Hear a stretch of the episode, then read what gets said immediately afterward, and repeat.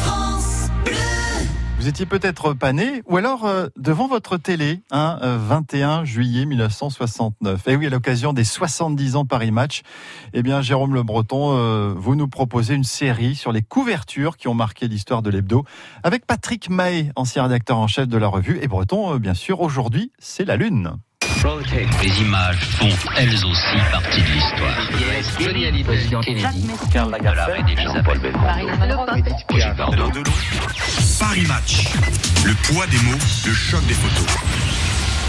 On est en 1969, on est le 21 juillet 69 et il faut se souvenir que tous ceux qui à l'époque ont un poste de télévision euh, reçoivent chez eux pour quasiment une nuit blanche la vision avec les copains, les amis, les voisins de l'alunissage de Apollo 11.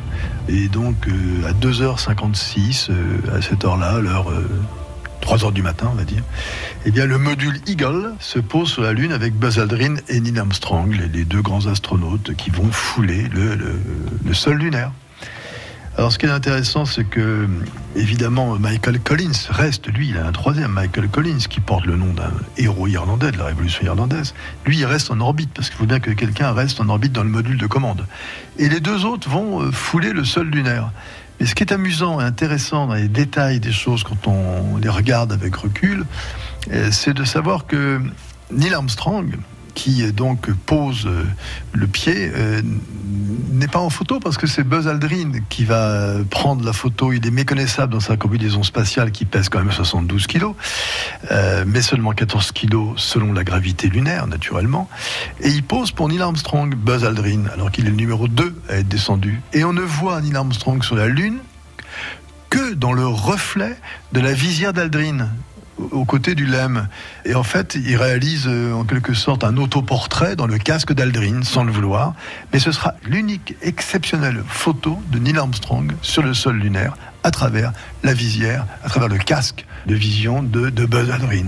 Je trouve ça très intéressant. C'est quand même, souvenez-vous, ce qu'on avait appelé un petit pas pour l'homme et un bond géant pour l'humanité. Le monde entier était devant sa télévision. Le grand combat entre les Russes et les Américains, depuis Gagarine, le Russe, qui avait fait aussi la couverture de Paris Match, était un grand bras de fer entre l'Est et l'Ouest. Le monde entier a assisté à cet alunissage. Et d'ailleurs, on a une photo du pape euh, Paul VI à Castel Gandolfo, qui lui aussi a veillé jusqu'aux petites heures du matin pour suivre l'exploit diffusé en direct à la télévision. Les 70 ans de Paris Match, une saga à retrouver sur FranceBleu.fr.